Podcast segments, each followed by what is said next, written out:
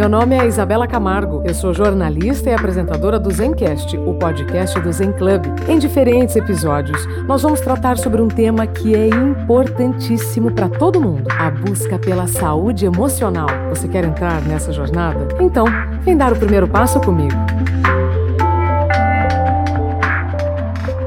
Olá, seja muito bem-vindo, bem-vinda ao Zencast, o podcast do Zen Club, a plataforma de saúde emocional e desenvolvimento pessoal que ajuda você a se conhecer melhor, resolver seus problemas e a evoluir. Ou seja, se você chegou até aqui, é porque você está buscando viver melhor. Hoje nós vamos falar sobre um assunto muito importante e que se tornou essencial nos últimos tempos. Nós vamos conversar com o Head de Educação Financeira da XP e mestre pela FGV, Tiago Godoy. Tiago, seja bem-vindo. Isabela, boa tarde. Obrigado pelo convite. Boa tarde a todos os ouvintes do podcast. É um prazer contribuir. Nós vamos falar sobre educação financeira psicologia do dinheiro e tudo o que está relacionado ao dinheiro, não é, Tiago? Vamos começar então. O que é, na prática, educação financeira? A educação financeira, muitos conceitos, mas eu gosto muito do conceito que a OCDE utiliza, né, que é a Organização para a Cooperação e Desenvolvimento Econômico. A OCDE lidera estratégias de educação financeira pelo mundo e é um grande formulador de metodologias e políticas para desenvolver esse tema. E a OCDE diz que educação financeira é um processo, né? E esse processo ele acontece quando os indivíduos, quando as sociedades melhoram a sua compreensão em relação aos conceitos, aos produtos financeiros, né?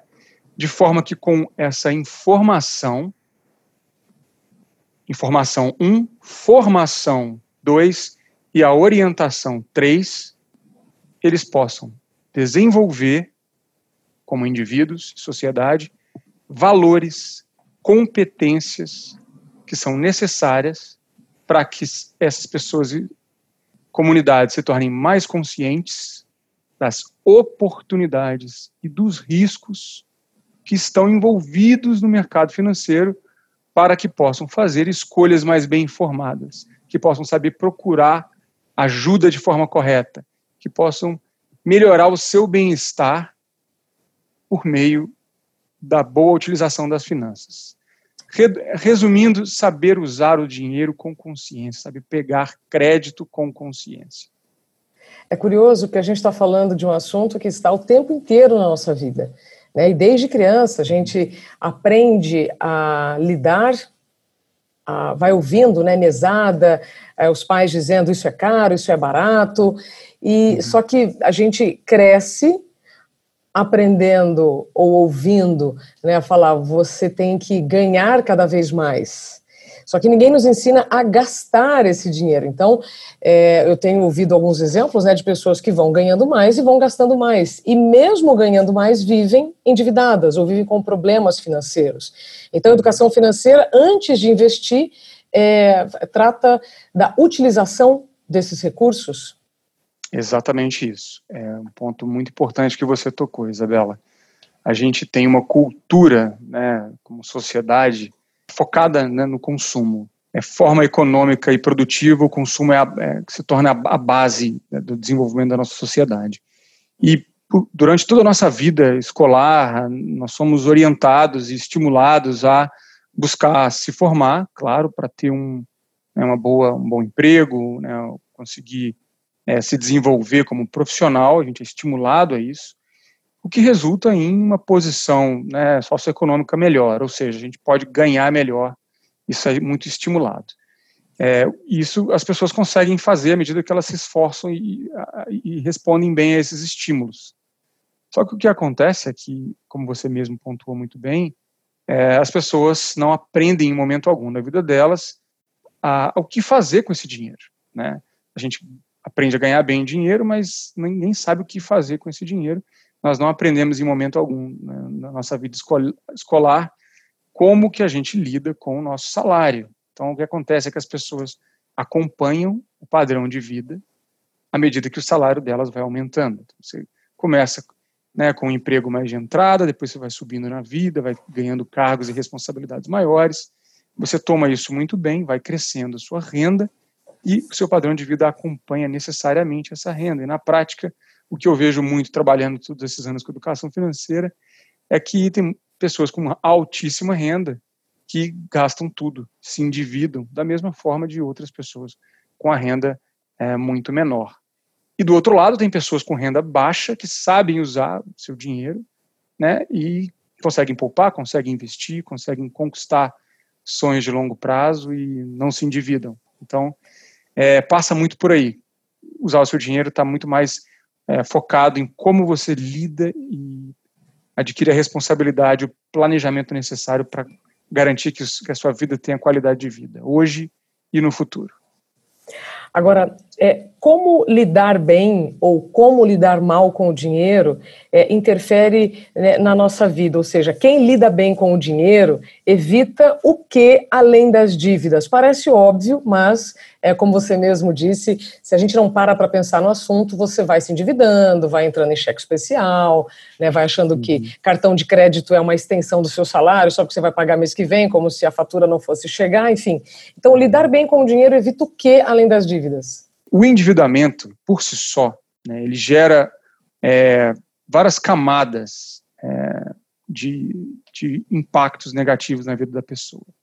Vão desde a saúde física mesmo, a pessoa né, tem é, é, é problemas de saúde, é, taquicardia, né, acaba ficando mais ansiosa e indo para a questão da saúde mental, ela fica mais ansiosa, mais estressada, ela dorme menos, ela tem uma série de consequências por conta de se endividar e está é, muito ligado a um ciclo que é vicioso. Né? Então, uma coisa também afeta a outra. A pessoa que está estressada, ela desconta no consumo, que aumenta o endividamento dela, que aumenta a ansiedade e o estresse dela.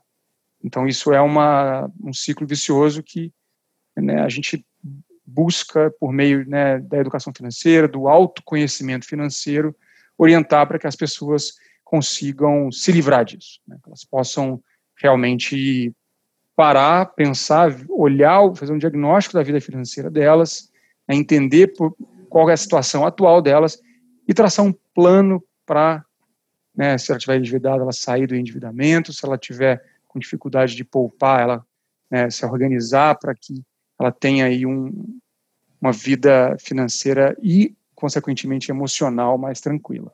Mas o ponto principal né, nisso, porque a gente está falando de consequências. Né? Então, o, o endividamento traz diversas consequências físicas e mentais é, que podem arruinar a vida de uma pessoa. Né? Famílias, as pessoas se separam por conta de dinheiro, né? as pessoas têm problemas é, familiares distintos e graves por conta disso. Mas isso ainda no, no campo das consequências. Eu, acho que é importante a gente colocar aqui a antes né, das consequências, que são as causas. Né? O, e o ponto principal que leva as pessoas a terem problemas financeiros não está assim não, tá, não está ligado diretamente a essa desorganização. Está muito mais ligado à negligência que a pessoa tem em relação ao dinheiro. Está muito mais ligado às crenças que a pessoa tem em relação ao dinheiro. A como ela lida com o dinheiro e que lugar que o dinheiro ocupa na vida dela. Quando você fala de crenças, quais são essas? Existem mais de 70 crenças é, financeiras mapeadas aí por meio de estudos científicos no mundo todo. Né? Existe uma, até uma escala que é muito conhecida para quem é estudioso desse tema, que é chamada Money Beliefs and Behaviors, né? que é a escala de comportamentos e crenças financeiras. É, esses 70 e tantos, é, essas 70 e tantas crenças limitantes sobre dinheiro que já foram mapeadas estão divididas, divididas em quatro grupos principais. Né? Então, todos nós temos uh, crenças dentro desses grupos de crenças, tá? Para ficar bem claro. A diferença é que uh, a quantidade de crenças que a gente nutre, né, que a gente adquire e a gente mantém dentro desses quatro grupos, tá? Então, nós temos crenças de aversão ao dinheiro, crenças de adoração ao dinheiro, crenças de status do dinheiro e crenças de vigilância do dinheiro. Crenças de aversão ao dinheiro são normalmente crenças muito negativas. Né? A pessoa pensa que dinheiro é algo sujo, dinheiro é algo ruim, pensa que pessoas que têm dinheiro, que são ricas, são corruptas, ou que quem tem muito dinheiro fez alguma coisa mal para alguém, né? Que ela não merece ter dinheiro, que ter dinheiro não é para ela, que ela nunca vai conseguir ter dinheiro.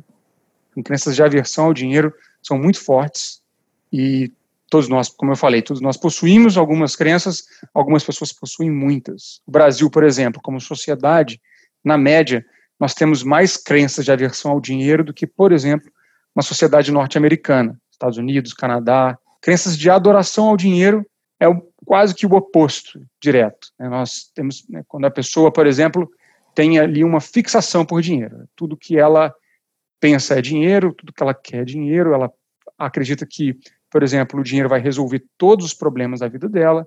Ela acredita que se ela tiver mais dinheiro, ela vai ser necessariamente muito mais feliz e por aí vai. É, nós temos hoje uma cultura, né, so, né, como sociedade, que estimula bastante as crenças de adoração ao dinheiro. É claro, né, como a gente sempre fala, tudo, em, tudo tem que ser em equilíbrio. Tudo em exagero faz mal. Então, não é ruim você ter um pouco de crenças de aversão ao dinheiro. Não é que vai acabar com a sua vida mas se você tiver muito, é ruim. Não é ruim você ter crenças de adoração ao dinheiro. Né? É bom você buscar o dinheiro. Mas se você tiver muitas crenças, se você acreditar que o dinheiro vai resolver todos os problemas da sua vida, em algum momento você vai perceber, mesmo que você ganhe muito dinheiro, que isso não é necessariamente verdade. Né? Você pode ter muitas frustrações em relação a isso. Crenças de status do dinheiro é quando a pessoa vincula muito a, o valor de alguém ao dinheiro. Ela, ela parece que, que que é igual à de adoração, mas não é. Né? A de status ela é necessariamente ligada ao status. Então a pessoa não só se preocupa em ter dinheiro, mas ela se preocupa em mostrar, mostrar que tem que dinheiro. Tem. Exatamente. Então é aquela pessoa que vai e gasta mais do que ela devia para comprar um carro, de, né, um carro importado, sei lá, para ela mostrar para o vizinho dela que ela pode comprar um carro importado, paga em prestações, fica endividada, né, fica devendo. Muita gente assim, para mostrar um padrão de vida que ela não necessariamente consegue bancar. E por último, as, as crenças de vigilância, que entre todas as crenças, vamos dizer, é a mais saudável, que é quando a pessoa ela tem bastante controle sobre o dinheiro dela. Então ela né, vigia o dinheiro dela. Se ela tiver muitas crenças assim também, é um desequilíbrio, é aquela pessoa sovina que a gente fala, né? Ou a pessoa que é muito preocupada, não aproveita a vida porque ela só pensa em, né, tem muito medo de gastar dinheiro, né, acaba não tendo esse equilíbrio entre o ganhar, o usufruir e o guardar para o futuro. Então, essas quatro, esses quatro grupos de crenças, todos nós temos em alguma medida, é importante que as pessoas conheçam, se conheçam, né, e cada vez mais possam identificar essas crenças para buscar esse equilíbrio. Agora, é curioso porque quem está nos ouvindo com certeza se identificou em uma dessas quatro crenças, desses quatro grupos de crenças, né?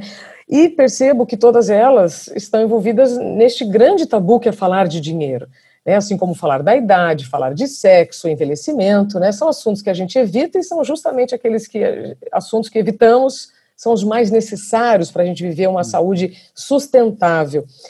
Quando você fala né, sobre a educação financeira e a partir dessas crenças, é fundamental, então, o autoconhecimento e entender em que momento você está da vida, porque nós vamos mudando as nossas relações com o dinheiro a partir do avançar dos calendários. Né?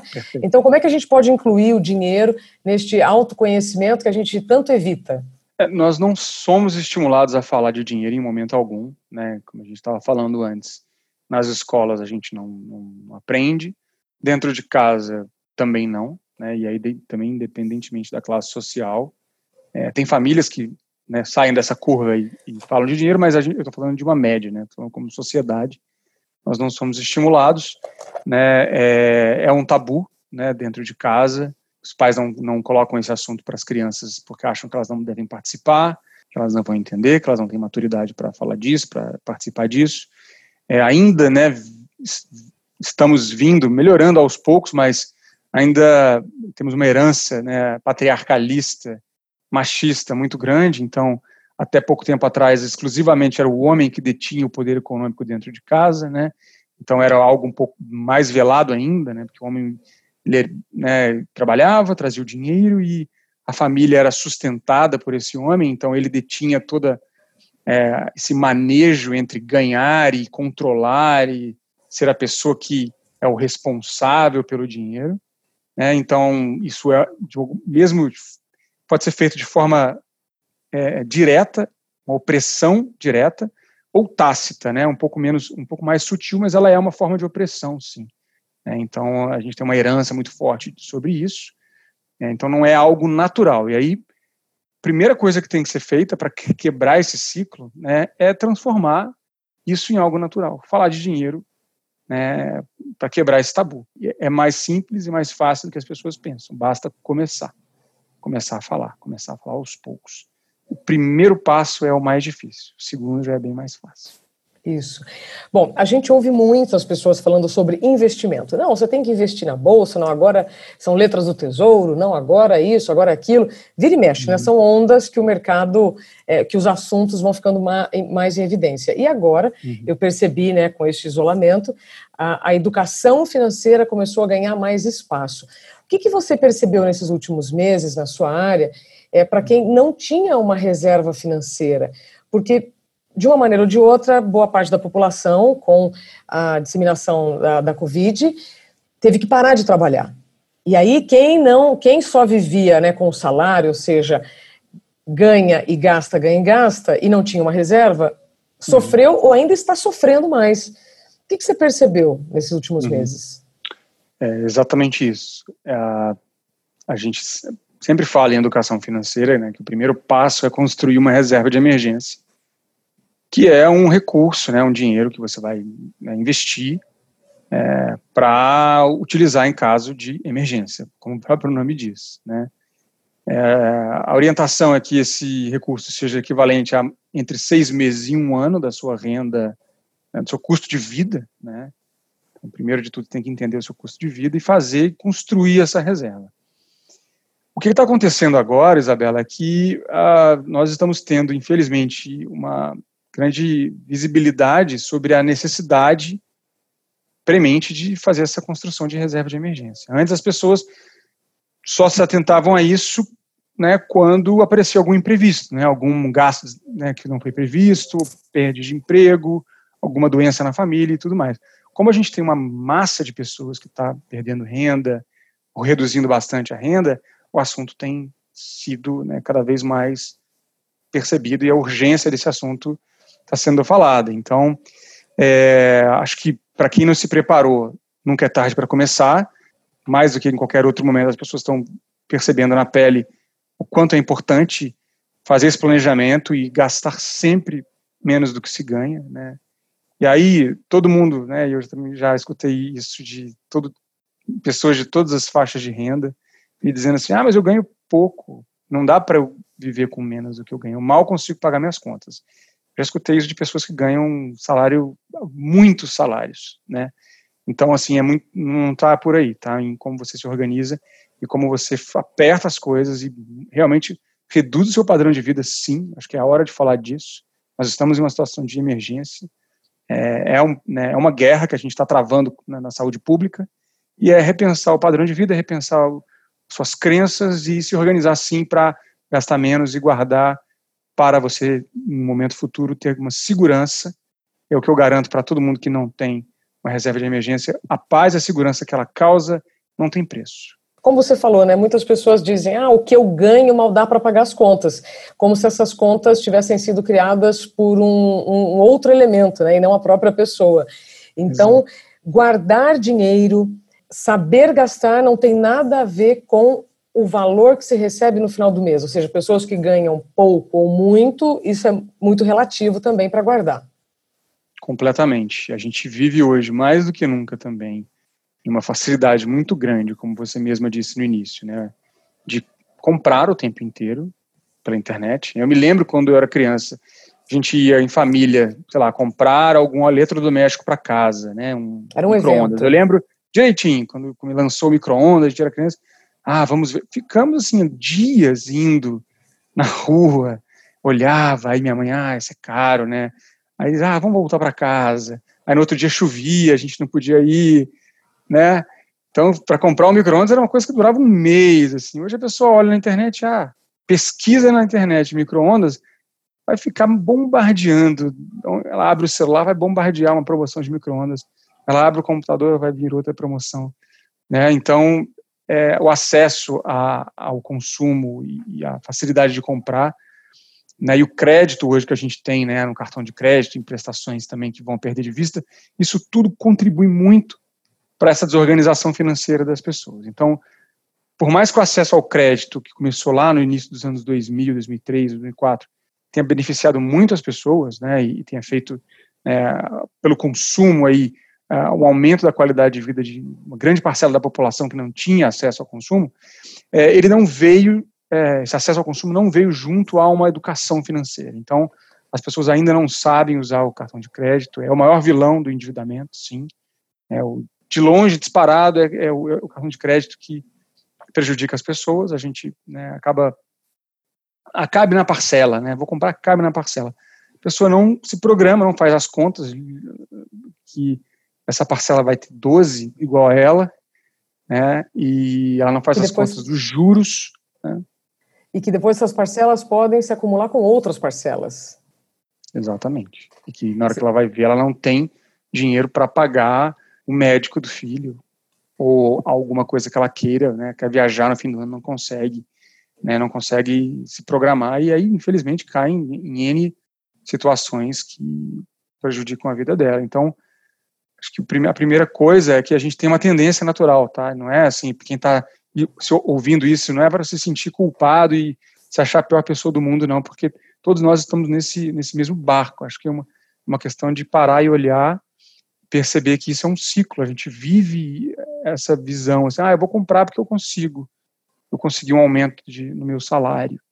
É, acho que o momento agora, né, que todos, estamos em casa, com tudo que está acontecendo, é de dar um passo para trás e olhar mesmo, repensar é, o que, que a gente precisa mesmo consumir, é, para onde está saindo o nosso dinheiro, né, e como a gente pode ser mais responsável e comprometido com o nosso futuro a partir daqui.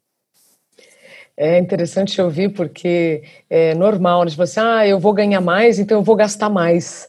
Né? Eu nunca ouvi alguém dizer assim, ah, eu vou ganhar mais, eu vou guardar mais. Né? Isso é totalmente, ainda não, não é comum. É, não é, e uma coisa que eu sempre digo para as pessoas que querem começar a se organizar é que assim, a gente tem essa tendência exatamente a fazer isso, né?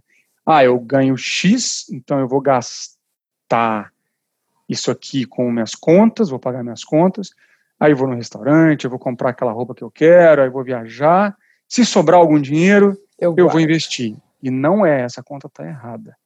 Por isso que é importante ter uma meta para investir que seja 10% do que você ganha. 10% já é um bom valor para começar. Você pega então o que você ganha, você paga suas contas, você tem que pagar suas contas, não você vai ficar inadimplente, né? é o custo isso, fixo. Custo fixo, paga o que você tem que pagar, o que está ali nos seus boletos, né, o famoso boleto.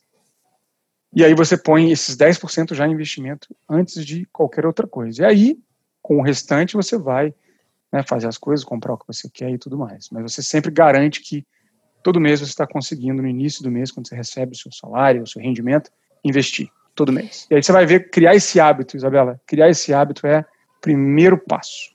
Quando você fala é, investir 10%, a gente pode é, falar em guardar 10% antes de investir? Investir é o, o, a consolidação do ato. Né? Investir é quando você pega esse recurso que você guardou, né? que você separou, e você coloca numa aplicação, né, na, na corretora, onde você acredita que vai ser melhor para você.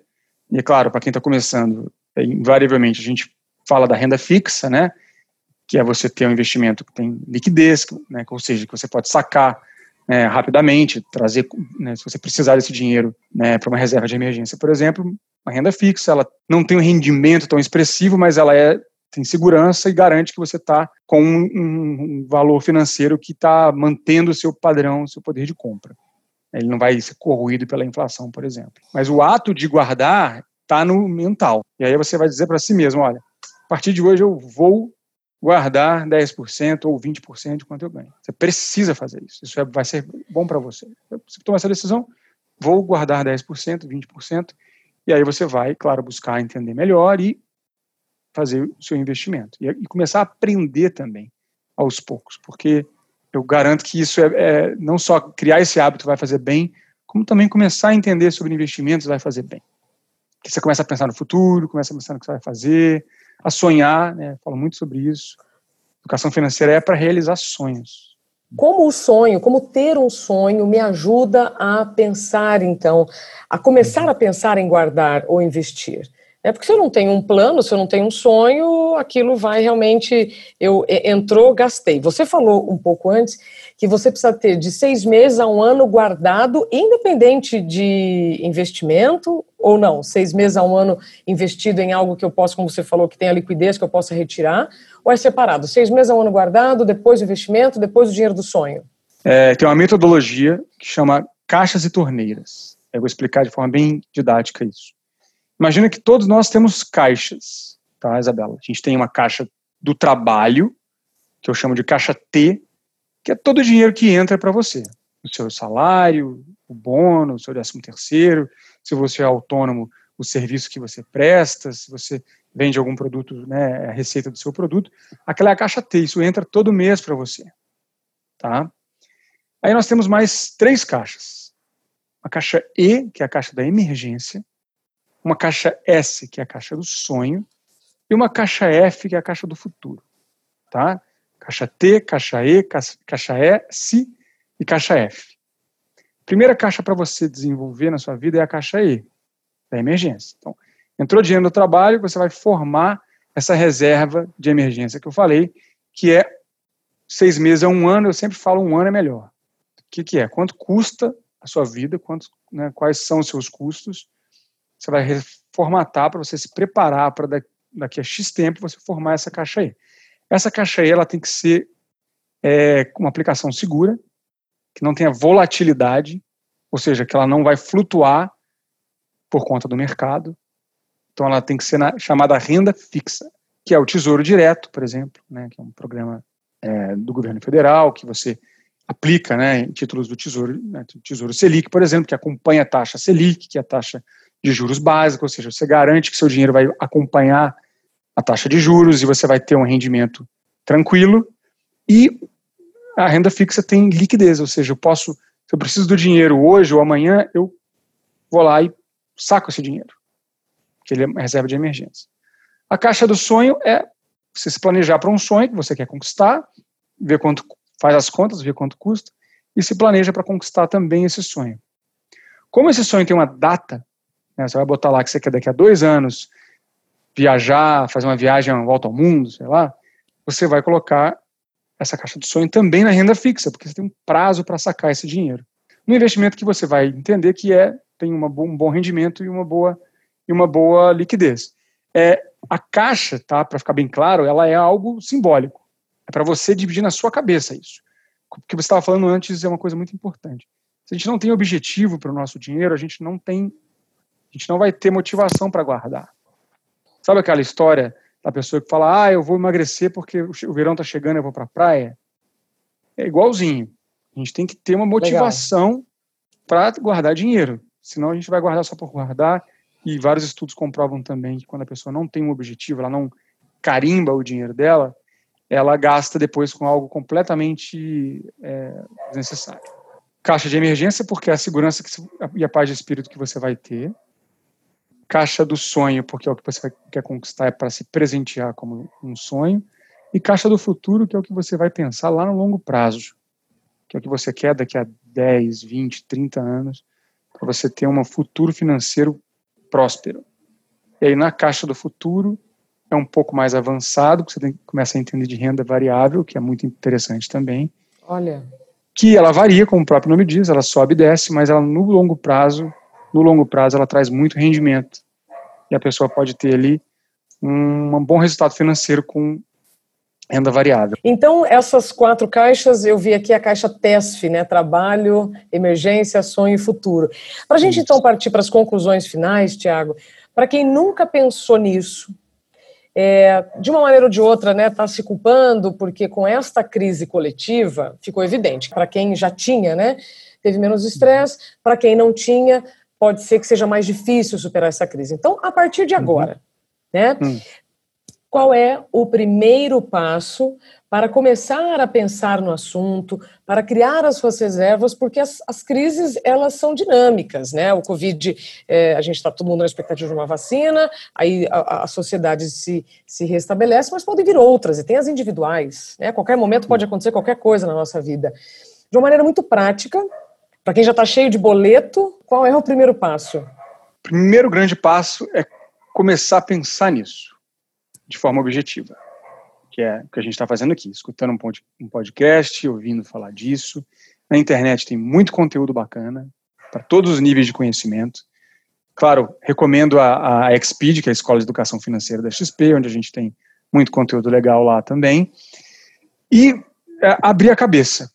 Abrir a cabeça que a educação financeira é mais fácil do que você pensa. É para qualquer pessoa. Não é para quem tem muito dinheiro. É para quem quer organizar a sua vida conquistar os objetivos, sair do endividamento, se organizar e começar a ter prosperidade. Isso não acontece de um dia para o outro, não. É mais fácil do que você pensa, mas também não é. Ninguém vai resolver isso para você, você tem que ter essa autonomia, você tem que Perfeito. buscar isso. E, como eu falei antes, vencer a inércia é o primeiro passo. Então, olhar para os seus objetivos, olhar para a sua situação financeira, né, olhar quanto você ganha, quanto você gasta. As pessoas não sabem, não sabem quanto que elas ganham, não sabem quanto que elas gastam. Ela acha que ganha alguma coisa, na hora que ela vai ver os impostos, tudo ela ganha menos. Ela acha que gasta isso aqui, na hora que ela vai ver os detalhes, ela gasta muito mais. Então, a primeira coisa, depois de abrir a cabeça e começar a olhar isso, é sentar e fazer o diagnóstico. Quanto que eu lista. gasto? É lista. Lista. Papel botar caneta. Como eu falei, nós podemos conhecer nossas crenças, conhecer quais são os nossos níveis de crenças negativas em relação ao dinheiro e buscar melhorar essas crenças. É, esse é um processo, né, ele toma um investimento de tempo. Agora, é, parece, mais, é, parece óbvio, mas a gente tem que reforçar, o óbvio tem que ser falado. Gaste menos do que você ganha. Se organize, reduza o seu padrão de vida, corte coisas desnecessárias. Né, a gente tem supérfluo acontecendo em todos os nossos lados da nossa vida. Então, identificar isso é muito importante, Isabela. Olhar para isso com carinho, com cuidado, ter respeito pelo seu dinheiro, sabe? Ter carinho, porque isso é o seu tempo que está aí, né?